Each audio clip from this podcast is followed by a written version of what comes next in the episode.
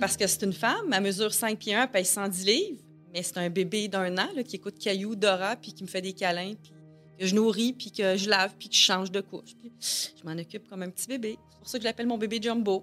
À l'époque, on parlait, on, on parlait pas de cancer, puis on disait rarement aux malades ce qu'ils avaient vraiment, à moins qu'ils ne le demandent. En fait, c'est toute la charge émotive qu'on a de voir la personne qu'on aime qui va pas bien, qui fait qu'on est dans l'oubli de soi, là, parce qu'on est notre focus est sur l'autre. Mais deux personnes à terre, c'est laquelle qui va lever? Laquelle après, tu sais? Ici Marine Orsini qui vous souhaite à nouveau la bienvenue à des histoires qui résonnent, le balado des proches aidants. C'est grâce à l'organisme L'Appui qu'on se retrouve pour parler de proches aidance au Québec, sujet important. Les services auxquels vous avez accès, qui sont là pour mieux vous accompagner dans ce chapitre exigeant important de votre vie, je dirais. Cette semaine, nous parlerons de culpabilité, ce fameux sentiment de jamais en faire assez, et aussi de l'importance de savoir poser ses limites. Ça, évidemment, c'est beaucoup plus difficile. Et nous aurons la joie d'en parler euh, avec euh, Marie-Claude Sénécal, qui est la maman et proche aidante de sa fille de 20 ans, qui la vit, elle, la culpabilité au quotidien et le sentiment qu'elle devrait être capable d'en faire toujours plus. Également Louise Deschâtelet, comédienne et animatrice, qui a été la proche aidante de sa maman. Je ne le savais pas, juste parce qu'on se connaît. Je suis euh, curieuse de connaître sa réalité de l'époque. Elle avait 20 ans. Comment ça se passait il y a 20 ans? Et Gabrielle Brindamour, qui travaille depuis 10 ans avec les familles d'adolescents aux prises avec des problèmes de santé mentale et de dépendance. Ça, ça doit être quelque chose aussi. Des histoires, comme à l'habitude, qui, je l'espère, sauront résonner en vous. Je vous souhaite la bienvenue au balado des proches aidants.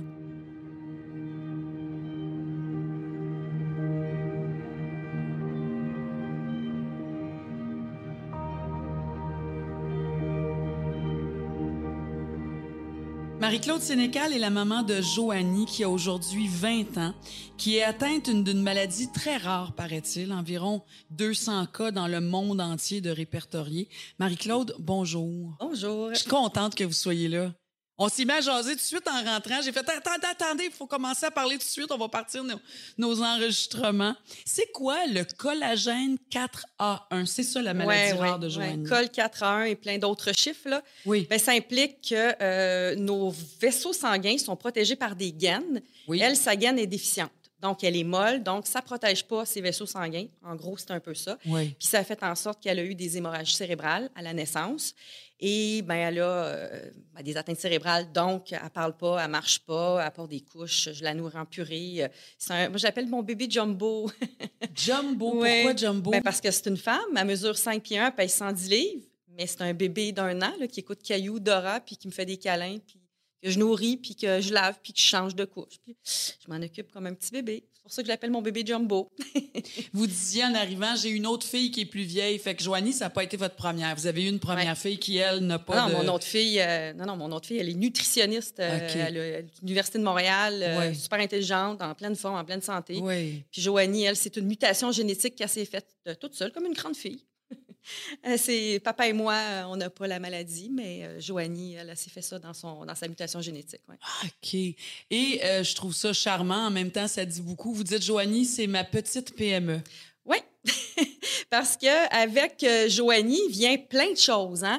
Euh, premièrement, il faut que tu gères euh, la structure gouvernementale de Ça, ça 0 veut à dire 18 quoi? ans, puis à partir de 18 ans, ben, elle renaît parce qu'à 18 ans, il n'y a plus rien qui existe.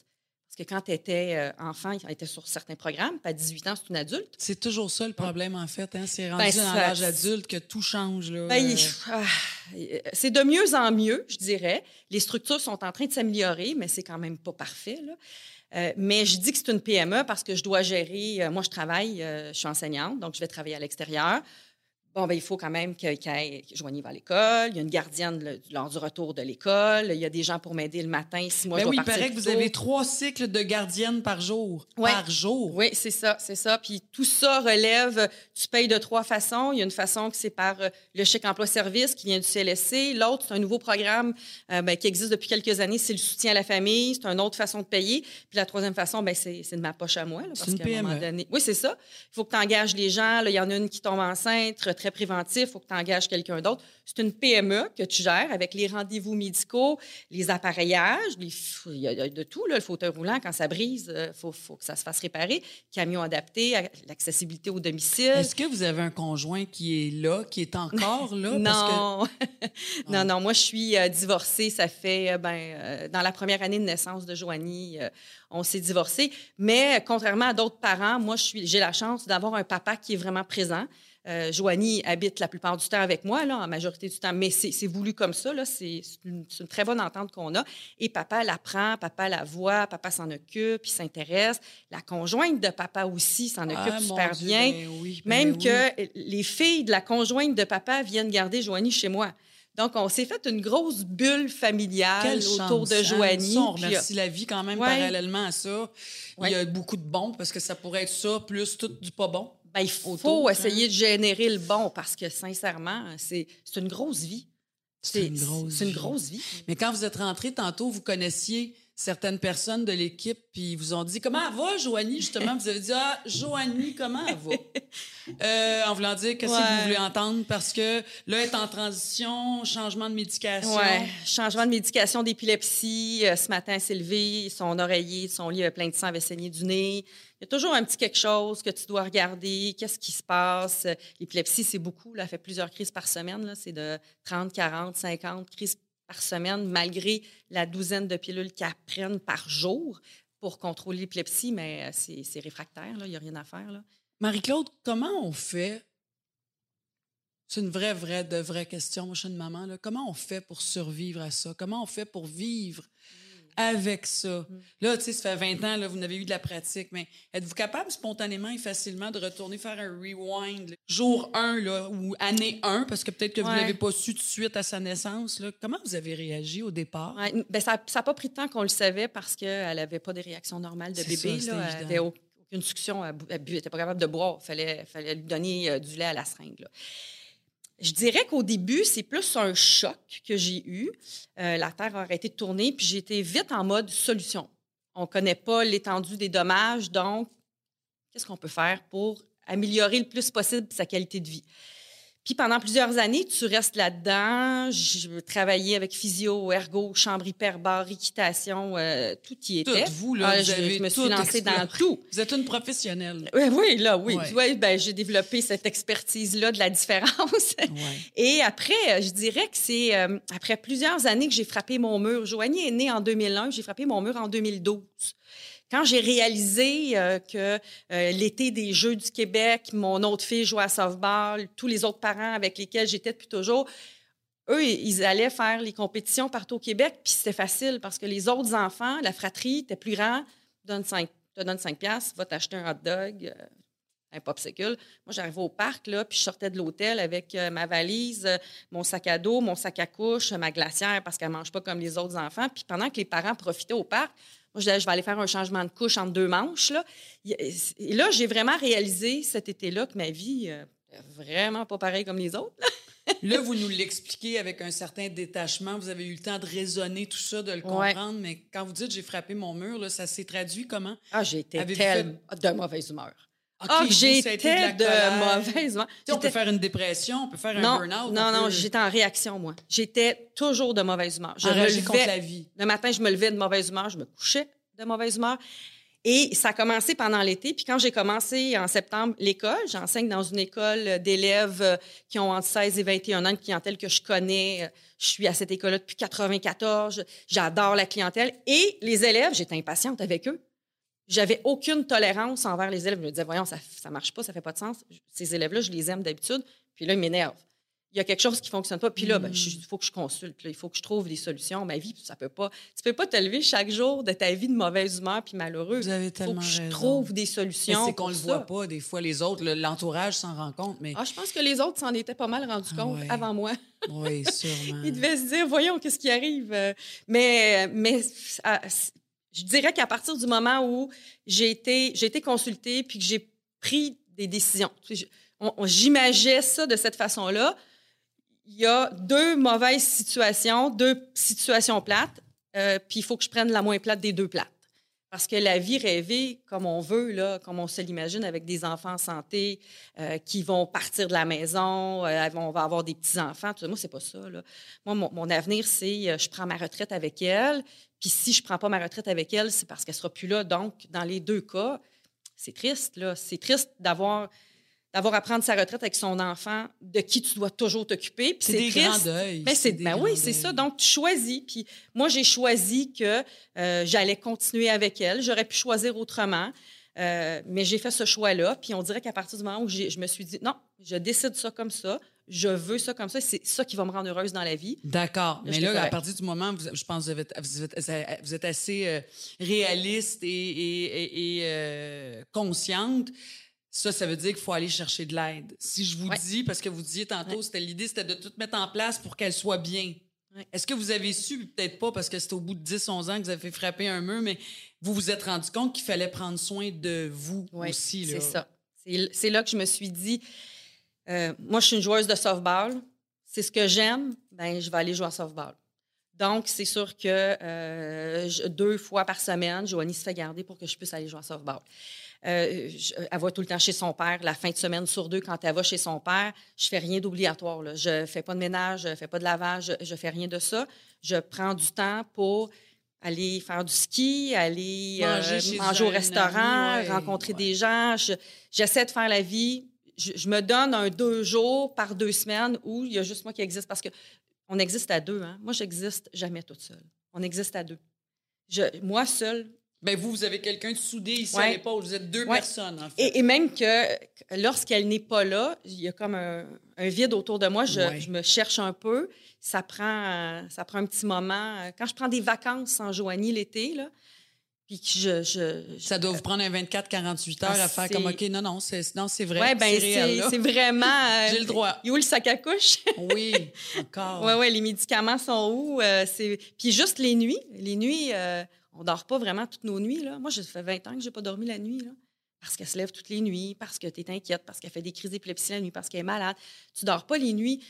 Quand tu pas là, la fin de semaine, je dors pas plus la nuit. Mon corps est habitué. Ben, je me réveille ça. toutes les nuits, donc je me réveille. C'est comme être maman, on se lève à 6 heures le matin parce que nos Ouais, enfants ouais. s'en vont à l'école, il faut qu'ils déjeunent les lunchs, tout ça. Fait que même quand ils sont plus vieux, on continue à se lever quasiment tout le temps Ouais, à ouais, 6 heures. ouais. Notre thématique, c'est beaucoup relié à j'ai toujours le sentiment de jamais en faire assez. Parce que vous avez encore, malgré tout, après 20 ans, Ouais. encore ce sentiment-là de jamais Ah, en faire je- assez. Je pense que je pense que je, je vais mieux, mais je ne suis pas rendue à. Il faut toujours que j'en fasse plus. Des exemples concrets, là. Joanie Oui. a fréquenté les écoles Victor Doré, Joseph Charbonneau, primaire, secondaire. Là, Ce sont des écoles sont spécialisées. spécialisées à Montréal. Les enfants viennent d'une vingtaine de, Oui. de centres de services scolaires pour aller là. Bon, il y a une fondation dans l'école. Ben, j'ai été pendant 15 ans euh, sur la fondation de l'école, puis j'étais présidente de la fondation, puis j'essayais de ramasser le plus d'argent possible pour faire en sorte d'acheter plein de matériel pour que les enfants soient bien dans l'école. C'est ma façon d'intégrer le milieu, de faire partie de son univers à elle. Puis c'est toujours, ah, mais là, je pourrais, oui, mais là, je connais quelqu'un qui, pour- ça arrête jamais. Et là, on arrive à 21 ans, puis il n'y a plus de scolarisation. Là, je fais quoi à 21 ans? Soit que j'arrête de travailler pour m'occuper temps plein de Joanie, ou bien euh, que je la place. Mais je ne peux pas payer une gardienne temps plein qui va rester chez nous. Ça va me coûter plus cher que des soins spécialisés. Là. Ça va me coûter plus cher que si je vais travailler. Ça ne fonctionne pas. Et là. Mais euh, revenons justement ce, ce, ce mot-là, la placer. Ouais, non, je peux pas.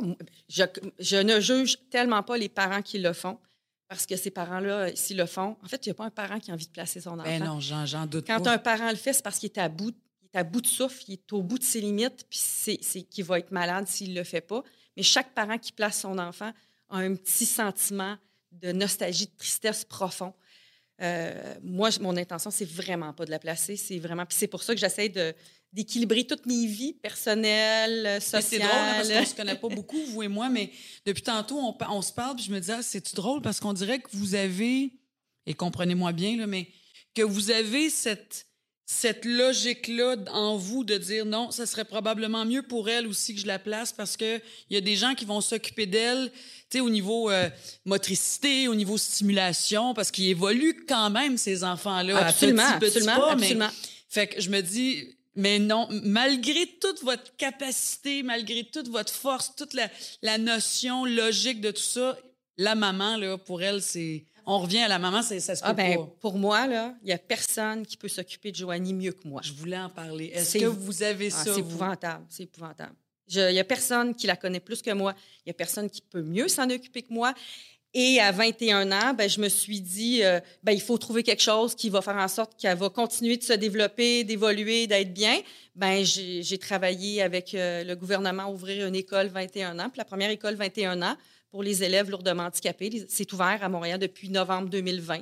Euh, C'est le ministre Carman qui est, euh, qui est sur le dossier. C'est vous qui êtes à l'origine de ça? moi, avec trois autres parents. Ouais, on est trois, quatre parents. Euh, on a travaillé sur le dossier depuis 2017. Et là, c'est ouvert, c'est en évaluation. On travaille pour en faire ouvrir d'autres.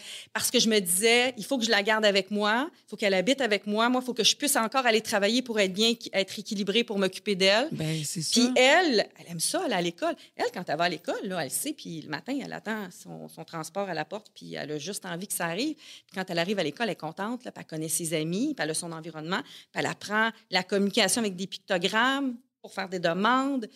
Elle, elle aussi, elle a sa vie, elle a, elle a son univers. Ben, c'est pour ça, c'est ça, je dis. Mais vous, évidemment, votre enfant, je veux dire, elle est très consciente. Hein? Maman, elle sait c'est qui Ah maman. oui, là, oui, tout à fait. Si maman n'est pas là, il y a une différence. oui, oui, oui, oui, oui, tout à Fait fait. c'est sûr que là, peut-être de parler d'un placement éventuel, c'est sûr que ça pourrait peut-être l'affecter beaucoup. Ben, parce qu'en même ouais. temps, dans ces maisons-là ou dans ces lieux-là, il y, a, il y a des ergothérapeutes, il y a tellement de monde pour la- les, les stimulations, continuer à les faire évoluer.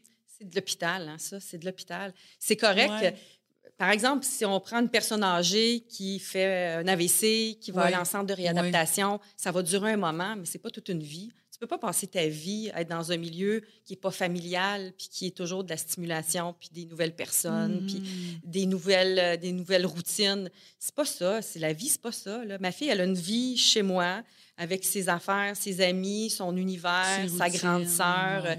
ses sorties, ses jeux, ses activités à elle, euh, ses émissions de télé, son Ouais. chanteur préféré. euh, c'est, c'est- c'est- ça demande toujours les mêmes choses avec la déficience intellectuelle. Si on est dans la rigidité, là, parfois, ça, c'est, ça devient lourd parce que tu entends. Moi, euh, j'attends, je sais toujours la même chose c'est Caillou, Dora et Ludovic Bourgeois. Toute la journée en boucle. C'est quelque chose. Mine de rien. Ça a l'air de rien, là, mais... euh, Hum? Et comment est-ce que vous voyez, Marie-Claude, l'avenir? là? On en parle un peu. Là, vous nous dites tellement plein d'affaires depuis tantôt. C'est tellement...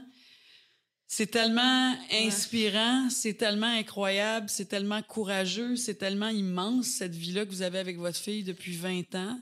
Fait que c'est un peu, comme vous dites, c'est... Elle est soudée ici, là, Ouais. et puis c'est normal, ça va de soi, mais qu'est-ce que vous allez faire? Ah ben, Là, oui, l'école, là, Ouais, non, c'est, c'est- 21. c'est- ben, en fait, euh, Joanie, euh, je veux toujours qu'elle reste avec moi. Ça, c'est Puis clair. je veux qu'elle parte avant moi, OK. c'est sûr. Ça, ça va f- Ça va- arriver comment? Ben, je voudrais qu'elle meure avant moi. Dans la logique des choses, sa santé est précaire. OK, Donc, ça, vous si- le savez qu'elle pourrait décéder? Oui, oui, tout à fait. Tout à OK. fait. Je pourrais arriver un matin dans sa chambre, puis euh, le syndrome qui s'appelle le SUDEP, là, qui, qui est lié aux crises d'épilepsie, c'est un arrêt du cœur. Ouais. Je pourrais arriver le matin dans sa chambre, puis euh, c'est terminé. Bon. Euh, Est-ce que je suis prête à ça? Oui, je le sais. Non, je suis pas prête. Je pense que je suis pas sûre que je vais l'être prête. Je pense que je serais prête si je la voyais vraiment souffrir, mais comme elle souffre pas, puis ma fille est vraiment heureuse, là. Elle a une belle vie là, avec nous, là, autant chez Ben, nous que chez doit- papa. Là. Elle a une super ça. belle vie, Joanie. Tout le monde l'aime, tout le monde fait ce qu'elle veut. elle nous manipule très bien. et, et la fin, ben, pour moi, c'est. ah, c'est. Je, en fait, c'est, c'est plate, là, mais je sais pas, je sais, je savais pas comment vivre avec elle. Puis je me dis, il va falloir qu'elle m'apprenne à vivre sans elle. Parce que j'aime mieux une vie compliquée avec Joanie vie simple sans Joanie. Je le vois, là, les gens autour de moi, les gens de 50 ans comme moi, là, je les vois avec les grands-enfants, je la vois leur vie. Là. Je le sais que j'ai pas la même vie qu'eux, mais je la veux pas leur vie. Parce que si j'ai leur vie, ça veut dire que Joanie n'est plus là. Si Joanie n'est plus là, moi, je deviens totalement euh, malheureuse. Et je sais que ce sera un chemin que je devrais faire. Mais pour son bien-être, mais vous voyez, c'est les parents là, d'enfants là, lourdement handicapés, là, les parents d'enfants handicapés, là, on pense tous la même chose.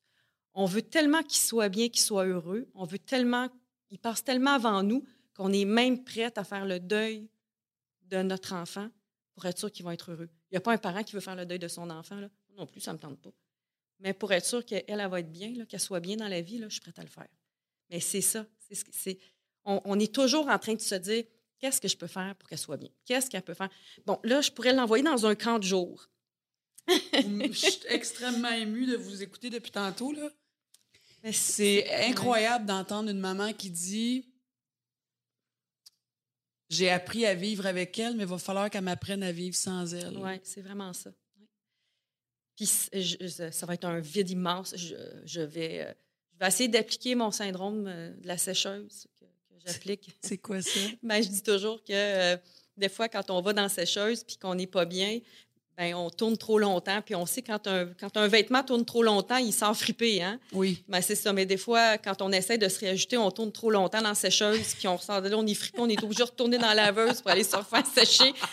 je me dis, je vais être obligée de. J'ai l'impression que je vais être obligée de, de, retourner dans la laveuse, me mouiller un peu euh, pour être capable de, de ressortir indemne de tout ça. Parce que je sais que ben, tout le monde qui vit autour de moi, tout le monde le sait. Là. Joanie, c'est tout. Je fais tout avec Joanie. Euh, là, avec la pandémie, moins, mais moi, je vais faire mon épicerie avec Joanie, là, parce qu'elle aime ça, faire l'épicerie, ah, parce qu'elle aime ça remplir. Les... J'imagine ouais. juste de l'embarquer dans l'auto, tout ça, c'est ouais. un processus ouais. exigeant. tu pousses, euh, pousses, le fauteuil, tu tires le panier, là, tu es dans les fruits et légumes, puis on en remplit un, puis on en remplit deux. Puis si vous deviez, Marie-Claude, parce que nul n'est à l'abri, mais vous tombez malade demain. Ouais, ouais. On vous dit, il vous reste six mois à vivre. Ouais. Non, ça n'arrivera pas. C'est comme ça que je pense. Parce que si je pense ça, je ne dormirai plus jamais. Je, je l'ai déjà pensé, ça. Mais ça crée une anxiété épouvantable. Parce que ça se peut pas. Tu peux pas chaque jour te dire, OK, il faut pas que je sois malade, il faut pas que, il faut... Je me dis, ça n'arrivera pas.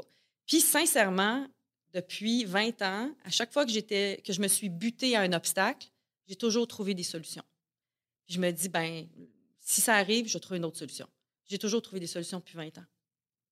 Est-ce que vous êtes mais... de celle, Marie-Claude, qui croyait qu'on vit les épreuves, qu'on a la capacité de vivre dans notre vie?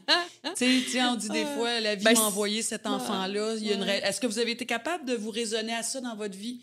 Si la vie m'a envoyé Joanie, c'est parce que j'avais ça à vivre. Je puis... sais pas. C'est réconfortant de se dire ça. OK. Mais je suis pas sûre que c'est vrai.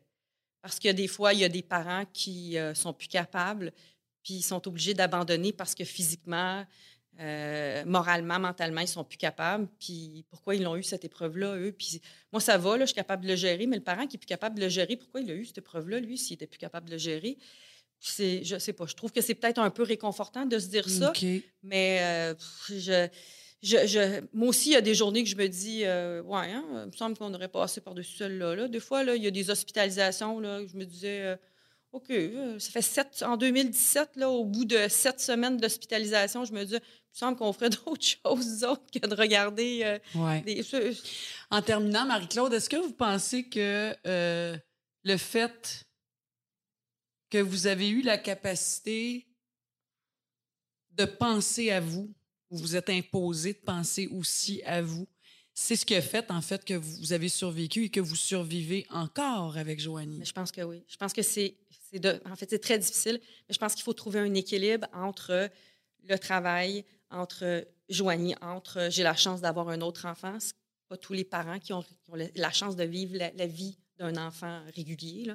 Je pense qu'il faut vraiment euh, toutes ces vies, on a plusieurs vies, toutes nos vies, si on est capable de les équilibrer un peu, ça fait en sorte qu'on s'en sort mieux. C'est sûr que euh, le contenant de vie Joanie, c'est le plus, le plus rempli. Ouais. Mais des Mais fois. votre verre à vous aussi. Ben, j'essaie pas de. vide, votre verre, là. Puis il faut pas. Non, en fait, faut vous pas. vous rappelez qu'il faut pas qu'il soit vide, votre verre. Ben, c'est là, là le défi. Parce que c'est ça qui fait que vous êtes une meilleure Ouais. maman aussi auprès de Joanie. Mais c'est là le Parce que si défi. vous êtes toujours dans la colère, puis dans la tristesse, puis dans la déception, à un moment donné, on peut plus Non. supporter ça. Mais j'ai la chance d'avoir une, euh, une bonne joie de vivre.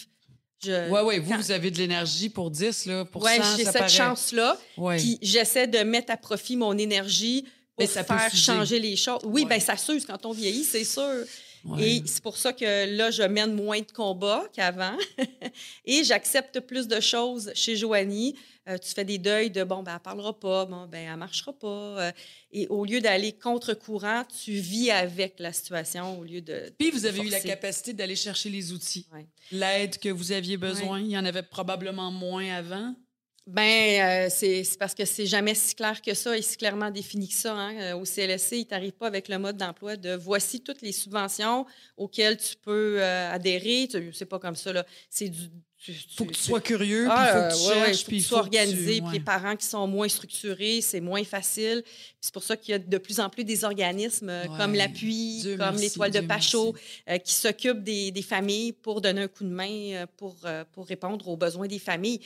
Mais en quelque part, c'est toujours, ça revient toujours à soi. Qu'est-ce que moi j'ai de besoin pour être heureux, pour être heureuse dans ma vie? Puis ils le disent, il faut le comprendre d'abord la maladie. Ouais. Hein, à la base, OK, c'est, ça a l'air de ça, là. Ouais. Fait que ça me prendrait ça, ça, ça, ça. Ça, c'est la base de Ben, comprendre. quand, un, quand un enfant naît, c'est un peu ça qui est déstabilisant parce que tu sais pas vers quoi tu t'en vas. Ouais, aussi. Puis quand l'enfant est plus vieux, ben, tu as le portrait. Moi, j'ai le portrait depuis euh, euh, environ 5-6 ans de ce que sera ma fille. Euh, Joanie, c'est ça. Et ça changera plus. Donc, comme j'ai le vrai portrait, j'ai pu m'ajuster en fonction Ouais, de la vraie ça. vie de Joanie. Parce qu'en plus, vous, c'est, une maladie orpheline, le 200 cas dans le Ouais. monde entier. Ouais. Fait que c'est quand même exceptionnel. puis aller dans les plus atteintes, ce qui fait qu'on a tout le temps des Mm. nouvelles surprises. Mais on s'adapte, on s'ajuste. Si je vous pose la question, ça serait quoi vos conseils aux proches aidants qui nous écoutent, euh, aux parents qui nous écoutent? Un, tu as le droit de pleurer. Deux, tu n'as pas toutes les solutions. Va chercher de l'aide. Trois, crée-toi un réseau. Sur Facebook, il y a plein de groupes possibles. Va chercher des gens qui pensent comme toi. Quatre, ne reste pas que dans ça. Va à l'extérieur de ça, vivre la vie normale, puis reviens vers les gens qui sont comme toi pour te conforter dans tes, dans tes trucs à toi. Et surtout, va demander toute l'aide qui existe aux différents gouvernements, aux différents organismes pour être capable de te créer un quotidien qui va te permettre de bien vivre une vie, un semblant de vie normale, comme j'appelle, puis d'être bien, puis d'être équilibré là-dedans. Reste pas toute seule. C'est la seule chose que je peux dire. C'est la pire chose. Être isolé avec son aidé, là, c'est un, gouffre sans fin, ça. Il faut pas faire ça. Moi, j'ai mon, mon bonheur avec, euh, avec Joanie. Moi, j'ai une belle vie avec Joanie. J'ai ma routine avec Joanie. On fait nos activités, on fait nos sorties. On se fait des vacances d'été avec des familles, avec ses amis à elle. Donc, on est des parents d'enfants handicapés. On se planifie des vacances, puis on. des vraies vacances, là, à l'hôtel. euh, on se trouve des endroits où il y a des plages, où il y a des euh, hippocampes, puis il y a des rampes pour se rendre jusqu'à jusqu'à la plage. C'est organisé. C'est ça. Donc, on se fait une vie qui est belle, pareil, malgré tout.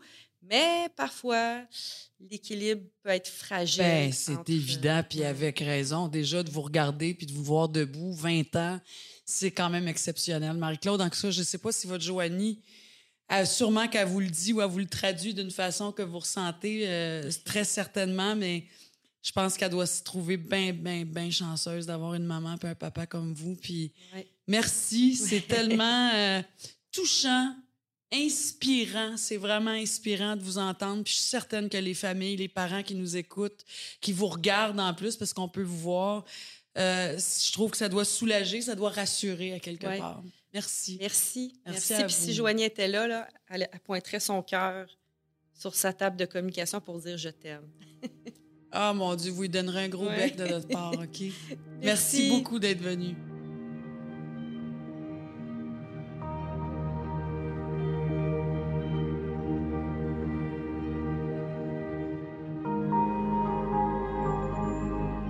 Durant sa jeune vingtaine, elle est devenue la proche aidante de sa maman, qui était âgée de 63 ans à l'époque, atteinte d'un cancer du poumon. J'ai le grand plaisir de m'entretenir avec Louise Deschâtelet, que j'ai aussi le plaisir d'appeler mon amie, parce qu'on est un petit groupe de filles et on se voit de temps en temps. Ma belle Loulou, tu me permets? Comment ça va? Je suis contente que tu sois là. Ben, ça me fait plaisir, surtout pour parler d'un sujet euh, de, de, de cet ordre-là, qui est un sujet très euh, prégnant actuellement dans la société et que moi, j'ai vécu jadis et qu'en fait, par ton invitation, tu me fais revisiter. Puis on n'a jamais parlé de ça ensemble, nous, là, dans le privé, je pense, à comme pas Jamais. donné, jamais. Jamais. Et je ne savais pas ce volet-là, ce chapitre-là de ta vie. Tu avais 20 ans. Raconte-moi un peu. J'avais dans la jeune vingtaine et euh, ma mère, qui n'avait jamais été malade de sa vie, mais qui vivait seule et qui continuait toujours à travailler. Elle était responsable de la cafétéria à l'hôpital Saint-Luc euh, de nuit. Hmm. Euh, avait décidé de prendre des vacances et d'aller en voyage en Grèce, euh, dans une croisière avec une de mes tantes, une de ses sœurs, et elle est revenue extrêmement fatiguée. Et puis, devant sa difficulté à reprendre le rythme, on a dit, ben, on, on va aller passer des examens étant donné que c'était facile de le faire à l'hôpital Saint-Luc et que ma mère était déjà, elle, surveillée parce qu'elle avait une tache sur les poumons qui remontait à il y a très longtemps.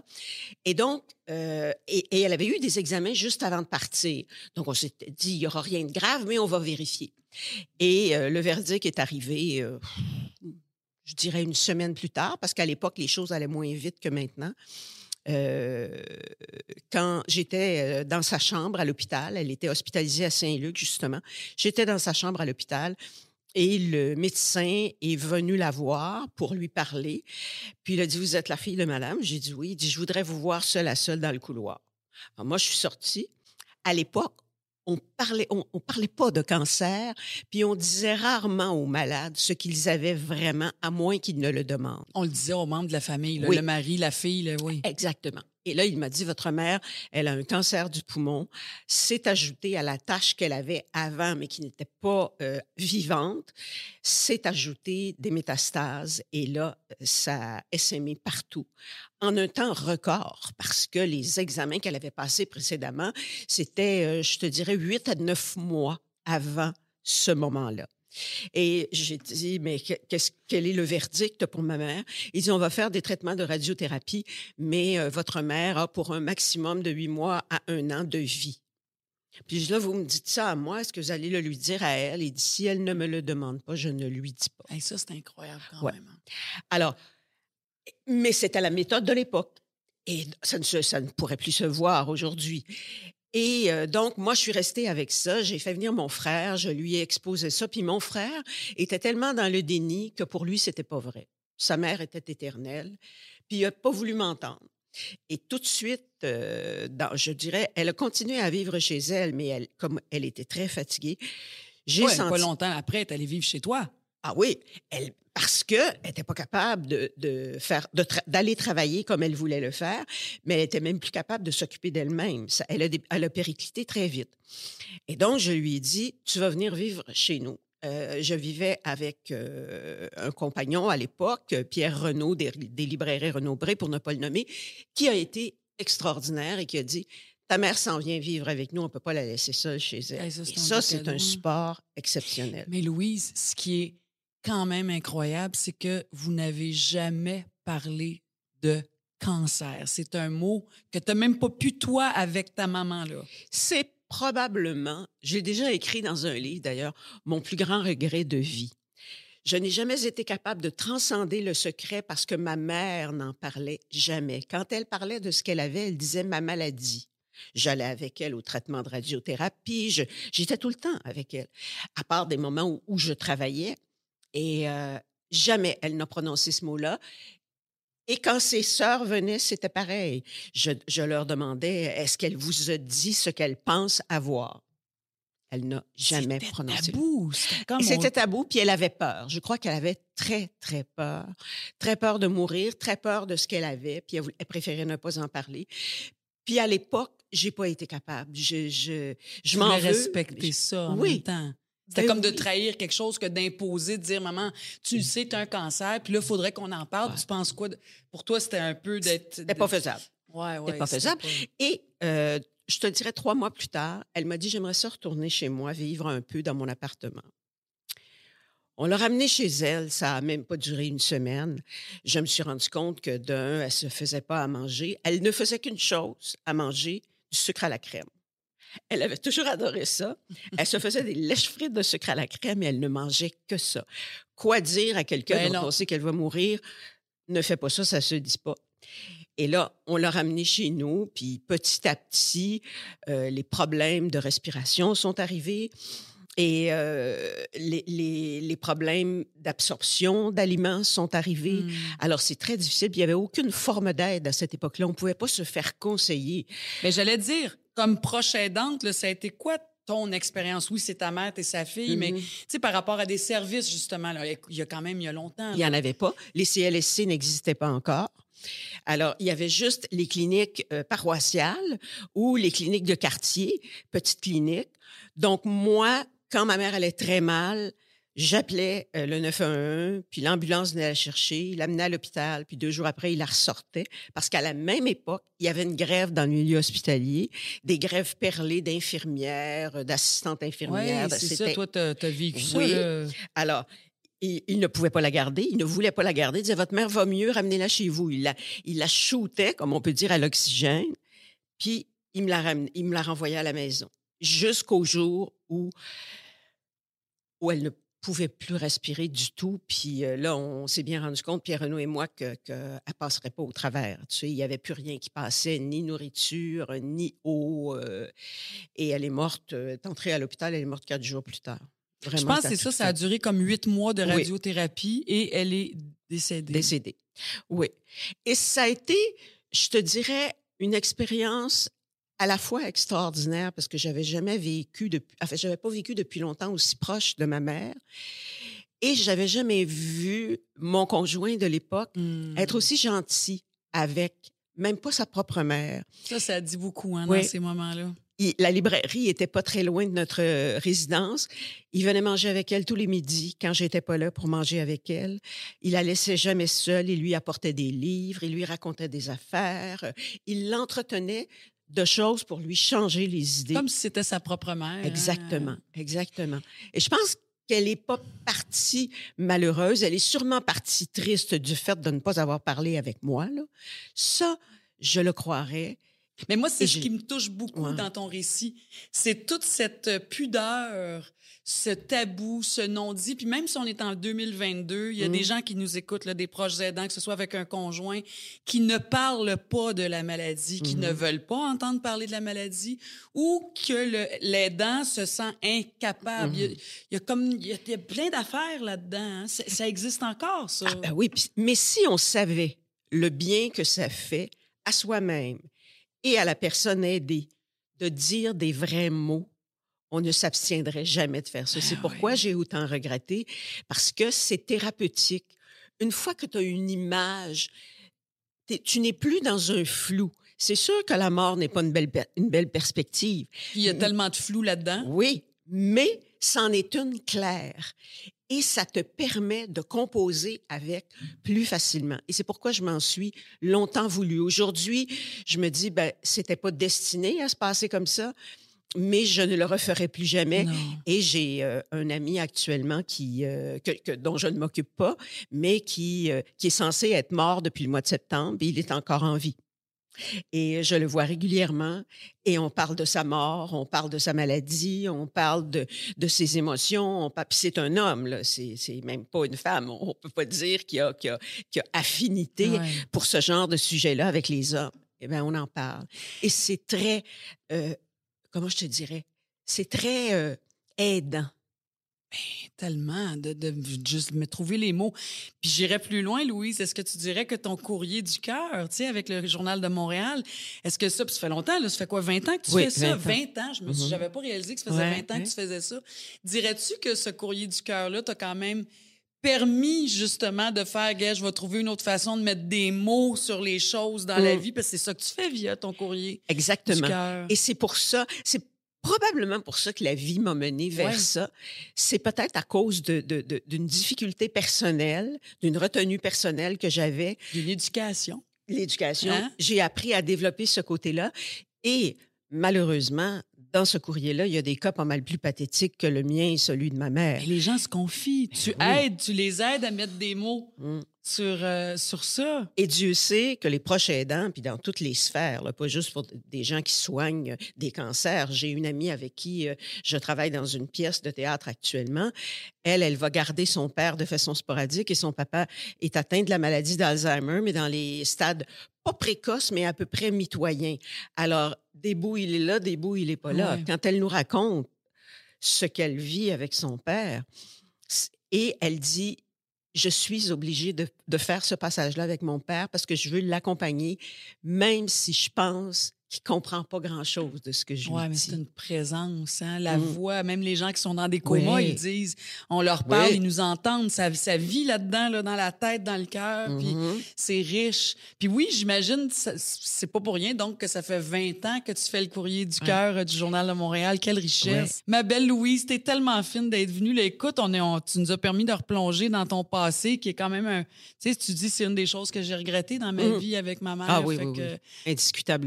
Alors, je le dis aux gens dans le courrier, parlez avec vos malades, parlez avec ceux dont vous vous occupez. C'est ce que tu veux dire là, aux aidants Oui, qui nous écoutent Les aidants, dites-leur la vérité. Puis quand vous êtes au bout du rouleau, dites-le aussi. Dites-le, je suis épuisée, Ah oui. mais ça me fait plaisir d'être avec toi et je vais te, je vais, je vais t'accompagner jusqu'au bout. Mais sache qu'il y a des jours, ça se peut que j'ai des sautes d'humeur, ça se peut que, que je manifeste ma fatigue. Oui, parce qu'on se sent tellement Oui. désarmé.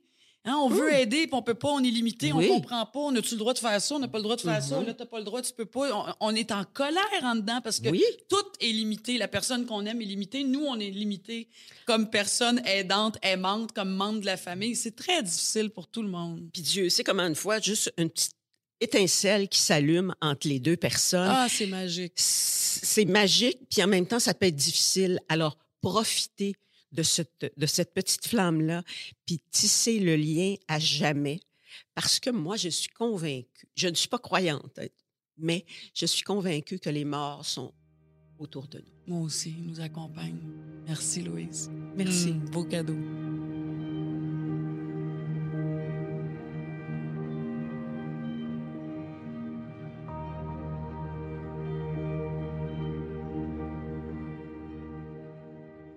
Elle travaille depuis bientôt dix ans auprès d'adolescents et leurs familles, des jeunes qui euh, ont des problèmes de santé mentale, euh, des problèmes de dépendance. Elle a, paraît-il, une grande expérience en ce qui touche la proche aidance. On a vraiment un plaisir. Merci d'avoir accepté notre invitation, Gabrielle Brindamour. Merci. Oui, on, on s'est mis à parler tout de suite quand, quand tu es rentré. On s'est, on, on s'est aussi euh, tutoyé spontanément. Et je te disais ton titre exact. ton- ton- tu, es- tu es intervenante sociale. Ouais, c'est la terminologie. Ouais, tout ça. Oui. La terminologie qu'on utilise beaucoup, c'est intervenant psychosocial, Oui. peu importe le diplôme qu'on a, qu'on a obtenu. Oui. Puis moi, personnellement, je suis aussi chargée de cours euh, en éducation spécialisée. OK. Et on s'est, on s'est mis à parler de faire ça dans la vie, cho- choisir un métier comme celui-là. Tu m'as spontanément dit, ça change une vie. C'est clair. Ça change notre façon de réfléchir la vie, ça change notre façon de vivre notre vie, puis ça change nos relations avec nos proches aussi. Parce que euh, tu deviens comme, j'ai goût de dire une source d'influence, mais tu n'interagis plus de la même façon parce que tu, tes perceptions, tu sais, c'est un genre de médecine conscient. Oui, tes perce- Ouais. toutes tes perceptions changent d'un bout, pa- d'un bout à l'autre. Fait que tes relations sont teintées de ça, c'est sûr et certain. Puis c'est ce qu'on Mm. essaie d'enseigner aussi aux proches. hein. Oui, aux proches aidants. Puis parlons-en, parce que toi, vous dites que les proches aidants, donc parents, famille, frères, sœurs, ont de la difficulté en- à se prendre en charge eux-mêmes. Donc, c'est pas évident de prendre en charge un enfant qui est en difficulté. C'est complexe, tout ça, là. Ben, c'est très complexe. C'est- d'autant plus complexe dépendamment du lien qu'on entretient. Tu sais, les parents, d'emblée, ils ont un peu le sentiment... Ça vient comme un peu avec la, je vous dire, la job de parent où ce que ben, tu es responsable de l'autre. tu sais, Puis c'est dur de saisir la ligne où c'est beau, l'autre personne, c'est une personne à part entière, c'est un adulte. Elle va... Puis quand la maladie mentale est, s'insère là-dedans, je vais le mettre comme ça, quand ça s'insère, ben on a la- l'autre personne a tendance aussi à avoir plus besoin d'aide. Ou, le sens de cette responsabilité-là ne fait que s'accroître, puis ça devient presque limite une obligation. Mais dans d'autres types de relations, comme par exemple quand c'est un conjoint, ben là, on va vouloir surcompenser. Puis quand on est l'enfant d'eux, ben là, on se dit, ben si ça se fait pas, ça, ça rajoute du fardeau à mon parent, fait que je vais le faire. Là, on, prend, on appelle souvent ça des enfants parenti- parentifiés. Mais si on est le frère ou la... Parentifié, Ouais. j'adore ça, OK. C'est un terme qu'on utilise beaucoup.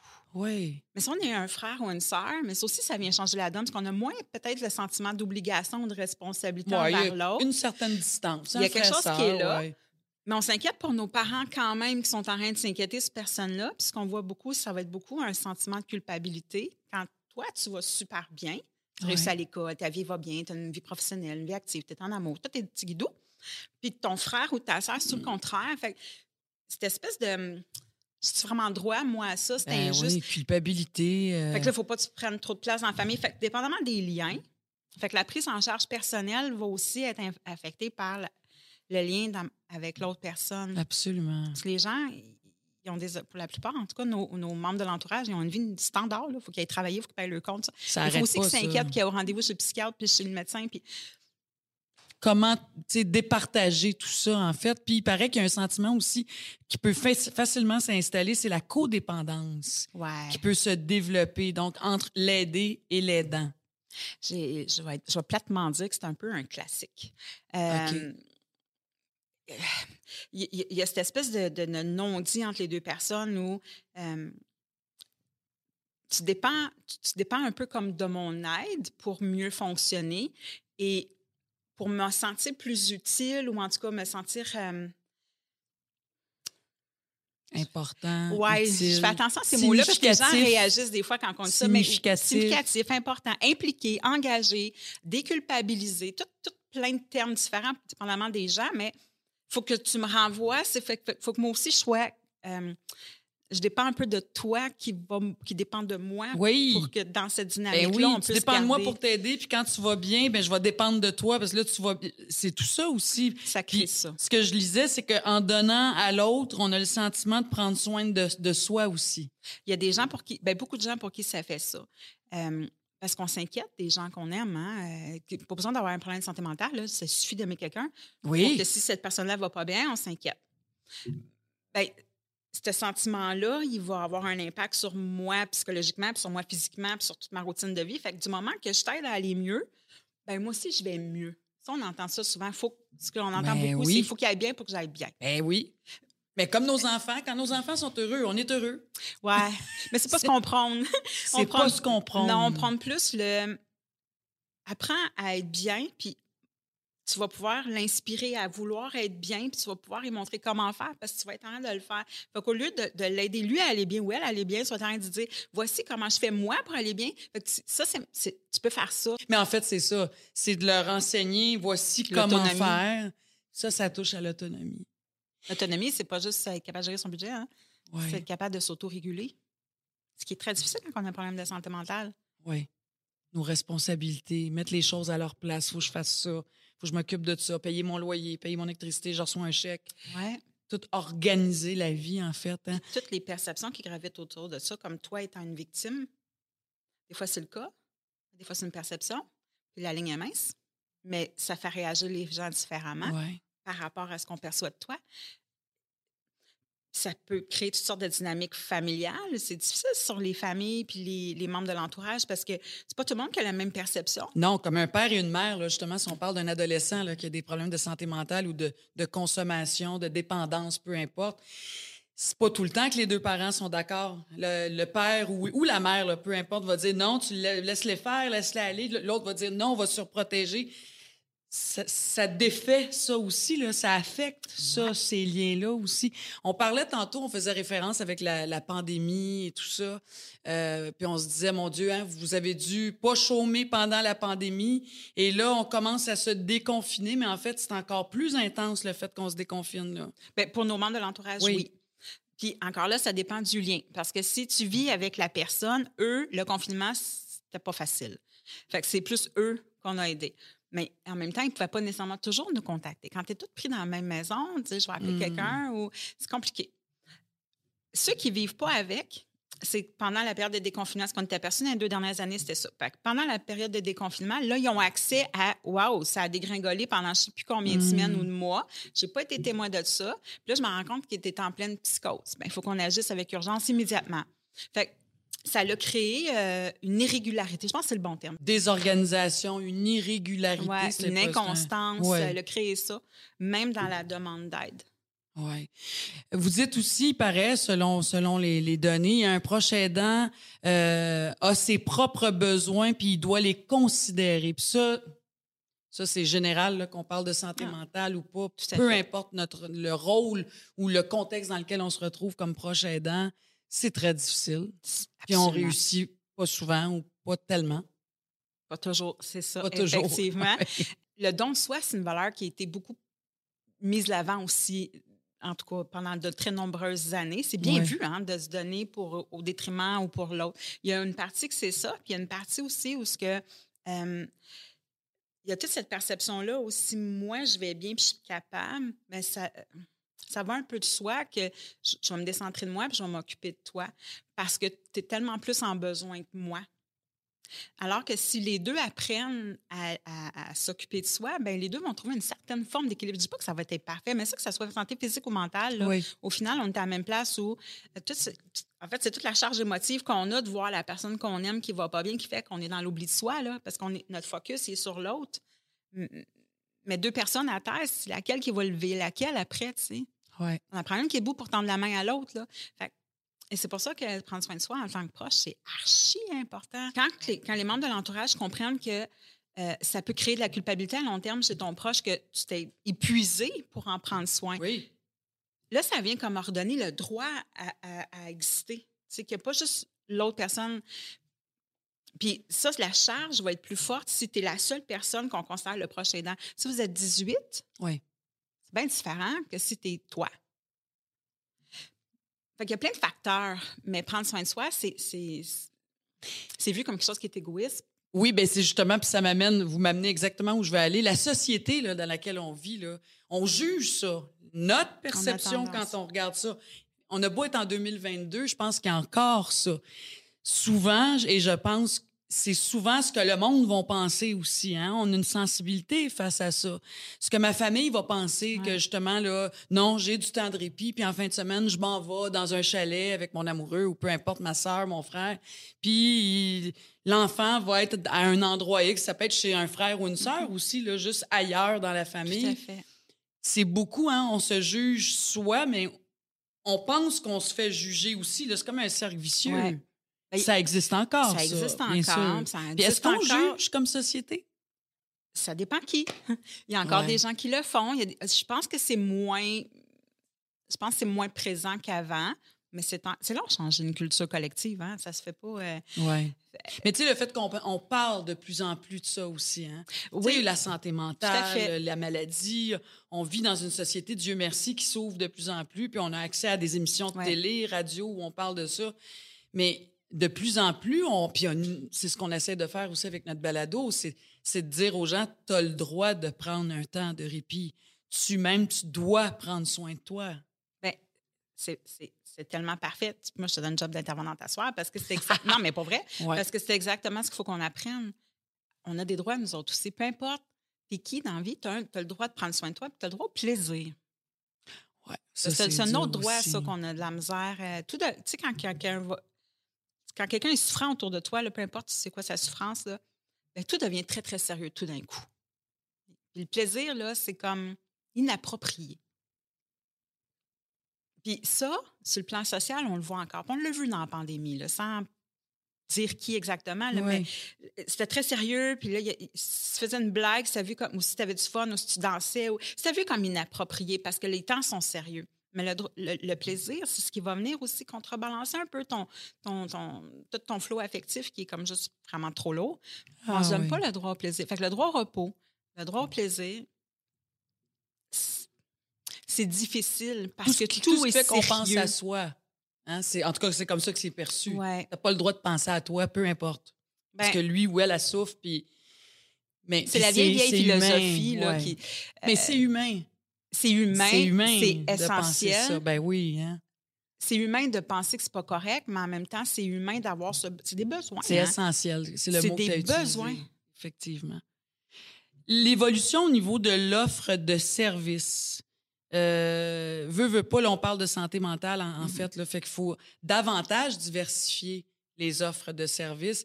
Ça fait, bon, une dizaine d'années, mais je pense que ça fait très longtemps que tu es dans le milieu. Est-ce que toi, tu as vu, euh, c'est quoi, Gabriel, l'évolution que tu as vue à ce niveau-là? là? Toi, dans ton milieu, toi, les outils que tu as, toi, pour aider les familles à s'aider ou pour équiper les familles, en fait? Ben, il y a eu beaucoup de choses au fil des ans. Là, qui ça, se développe, ça évolue beaucoup. Puis, puis plein, plein de gens qui ont une belle visibilité, comme euh, plein d'artistes qui ont des belles visibilités, qui en parlent ouvertement. Ça aussi, ça fait une grosse différence parce que ça déstig- déstigmatise. Fait que Oui. ça, une des choses qui a beaucoup évolué, c'est qu'on est beaucoup plus en prévention qu'en en intervention. Bon, on fait les deux, mais on se rend compte que prévenir, ça marche pour vrai, c'est important. Ouais. Puis on commence à diversifier l'offre de services. Tu sais, longtemps, on a pensé euh, santé mentale, ça prend un psychiatre. Oui, parfois. Puis parfois, Oui, pas pas qu'un systématiquement. mais psychiatre, parfois pas nécessairement. Est-ce que ça prend qu'un psychologue? Ben, parfois, parfois non. Un médecin, parfois, Parfois oui. un médecin, parfois un éducateur spécialisé, parfois un parent aidant. par- il y a tellement de gens qui ont des expertises différentes. Puis ça, c'est ce qui évolue le plus, je pense, depuis les... Tu sais, des organismes comme le nôtre, ça fait 30 ans que ça existe. Puis je pense que c'est une des choses qui évolue, c'est qu'on commence à comprendre c'est quoi, premièrement, les, les- les organismes communautaires. Puis les organismes communautaires se sont professionnalisés aussi. On n'est plus juste euh, dans le aidant, on est beaucoup dans... Il y a plein de différents professionnels qui travaillent dans ces, dans ces organismes-là, qui offrent une, une forme d'intervention qui diffère du réseau, puis qui est complémentaire. C'est pas, ça faut-tu qu'il y ait là ou là, faut probablement qu'il y ait tout partout, finalement. Ça, c'est complémentaire. C'est complémentaire. Puis quand on va, on va adopter cette prise de position-là, je pense que ça va faciliter la vie de beaucoup, beaucoup de gens. Ouais, c'est ouais. ce que je pense. Puis c'est d'encourager davantage, parce que oui, notre système de santé, on parle de nos gouvernements, je veux dire, il y a des services qui sont là, mais Mhm. tous ces autres services connexes-là Ouais, doivent de, de plus en plus, ou en tout cas, doivent travailler de pair. tout à hein, fait. Doivent travailler de pair. Puis on parle, moi, je- les médecins que j'ai rencontrés dans ma vie ces dernières années, tous me disent que la proche aidance, c'est pas mal le futur de notre système de santé. Je dis toujours, quand tu es malade, c'est chez vous que tu veux être. Fait, tu veux pas être dans un lit d'hôpital fait. de toute façon. Fait que faut maximiser ça puis travailler ensemble, Tout en à fait. fait. hein. Sans, sans déplacer un fardeau. C'est ça l'enjeu. Sans déplacer un fardeau. Ben, c'est l'enjeu, à mon avis. Parce que si tout repose sur le proche aidant, ben, le proche aidant est la personne suivante qui cogne à la porte à l'hôpital. Et là, on tourne en rond. Il ne faut pas, faut pas déplacer. Ben, le fardeau, c'est pas le bon terme. Il ne faut pas déplacer la charge. Il faut la redistribuer. C'est bien différent. Puis cette personne-là aussi, elle va avoir besoin de soutien parce qu'elle a ses propres enjeux, puis elle a les enjeux de l'autre, puis elle a les inquiétudes, puis elle sait pas trop comment s'y prendre, puis c'est pas son métier. Puis, tu sais, on met tout ça ensemble. Ouais. elle a un sentiment d'imposteur, puis elle a peur de mal faire, puis il y a, il y a comme plein de d'émotions de prix. Fait chacun a besoin de l'aide pour arriver à ce que cette personne-là, soit chez elle quand elle en a besoin. Oui, puis tu sais, comme le, le grand problème, je pense, de tous les proches aidants, on a tous fait ça ou on va tous faire ça, c'est de penser qu'on peut porter tous les chapeaux. C'est impossible. C'est Je suis inhumain. pas une psychologue. Mais c'est Je- inhumain. Et c'est inhumain, mais je n'ai pas les compétences. Non. C'est pas nécessaire. Si je veux, non, mais tu sais, au départ, on a eu, nous, ici, là, des témoignages où il y a juste moi qui peux s'occuper de ma fille. Ouais, je- Il y a juste moi qui pouvais s'occuper de ma mère. Elle voulait pas que personne d'autre s'en occupe. J'étais sa fille. Je suis. Oui.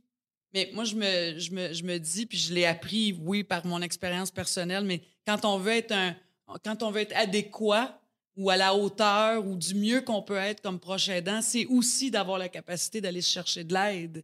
Parce qu'on va juste être meilleur. Puis ça va nous dégager de certaines responsabilités que de toute façon, on ne sait pas quoi faire.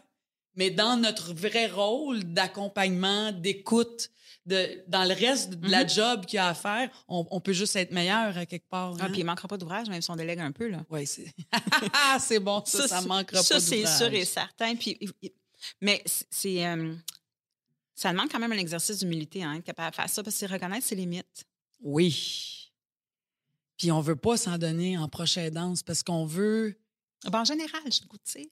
Ouais, C'est pas oui. notre force, les humains, de dire Oh, moi, je suis bourré de limites, puis je suis pas capable de. Oui, mais tu sais, dans la prochaine mais- danse, ta mère est malade, ton père est malade, ton enfant est malade, ta sœur, tu sais, ta sœur qui est comme ta jumelle, tu, tu veux tellement être sa Absolument. coche, puis tu veux tellement tout gérer, puis être parfait, tu sais. C'est impossible, ça n'existe pas, mais ça prend du temps des fois à le comprendre, puis il Ouais. faut essayer de le comprendre parce que ça sauve du temps, puis ça sauve des santé aussi, hein.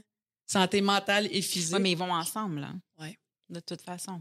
En résumé, Gabrielle, si tu avais quelques mots-clés, quelques phrases clés à partager avec euh, ceux et celles qui, qui nous écoutent aujourd'hui, tu dirais quoi? Si je m'adresse aux gens qui sont un membre de l'entourage d'une personne en difficulté, j'aime le dire comme ça, il faut, faut comprendre que c'est une personne à part entière, puis il faut comprendre qu'on est aussi une personne à part entière, puis que les besoins, euh, ils peuvent différer d'une personne à l'autre, puis il ne faut pas hésiter à, à être accompagné en tant que proche aussi Parce que en tant que proche, moi aussi, j'ai des émotions, puis moi aussi, j'ai des besoins. Puis si j'en fais fi, ben, je deviens la personne qui a besoin, puis ça finit plus de finir.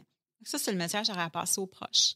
Euh, à monsieur, madame, tout le monde, c'est d'essayer de, j'aurais goût de, de, de, de diversifier, de s'ouvrir en tout cas aux différentes formes euh, d'aide qui existent dans la vie, puis de- d'être sensibilisé au fait que euh, parfois c'est hors du contrôle de quelqu'un, ce Mm. qu'elle vit, puis ce qu'elle ressent, puis qu'à tout moment, peu importe si ça semble adéquat ou pas, la personne est en train de faire le meilleur de ce, de ce qu'elle peut faire avec qui elle est à ce moment-là.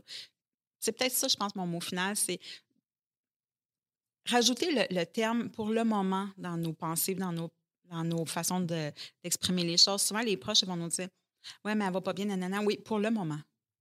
Elle est là-dedans, là, mais ça, c'est pas une fin en soi.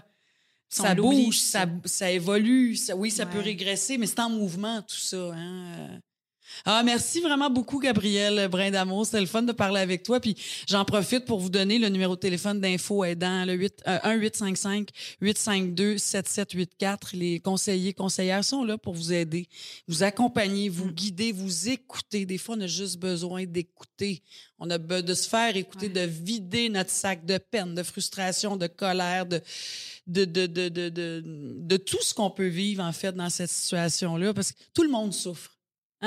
Tout le monde est démuni. Tout le monde euh, en arrache. Tout le Ouais. monde, c'est difficile pour tout le monde. Hein? Tout à fait. Et l'aider et l'aidant Absolument. aussi. Merci infiniment. Ben, merci pour l'invitation.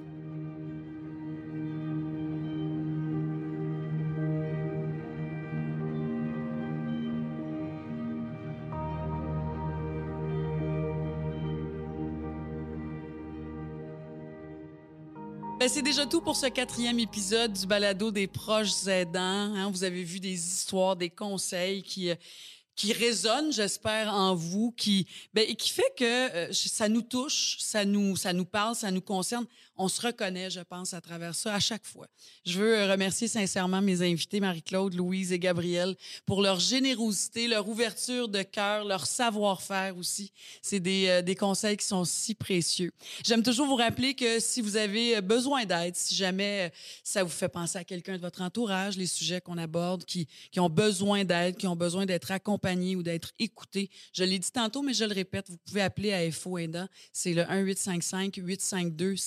1-855-852-7784.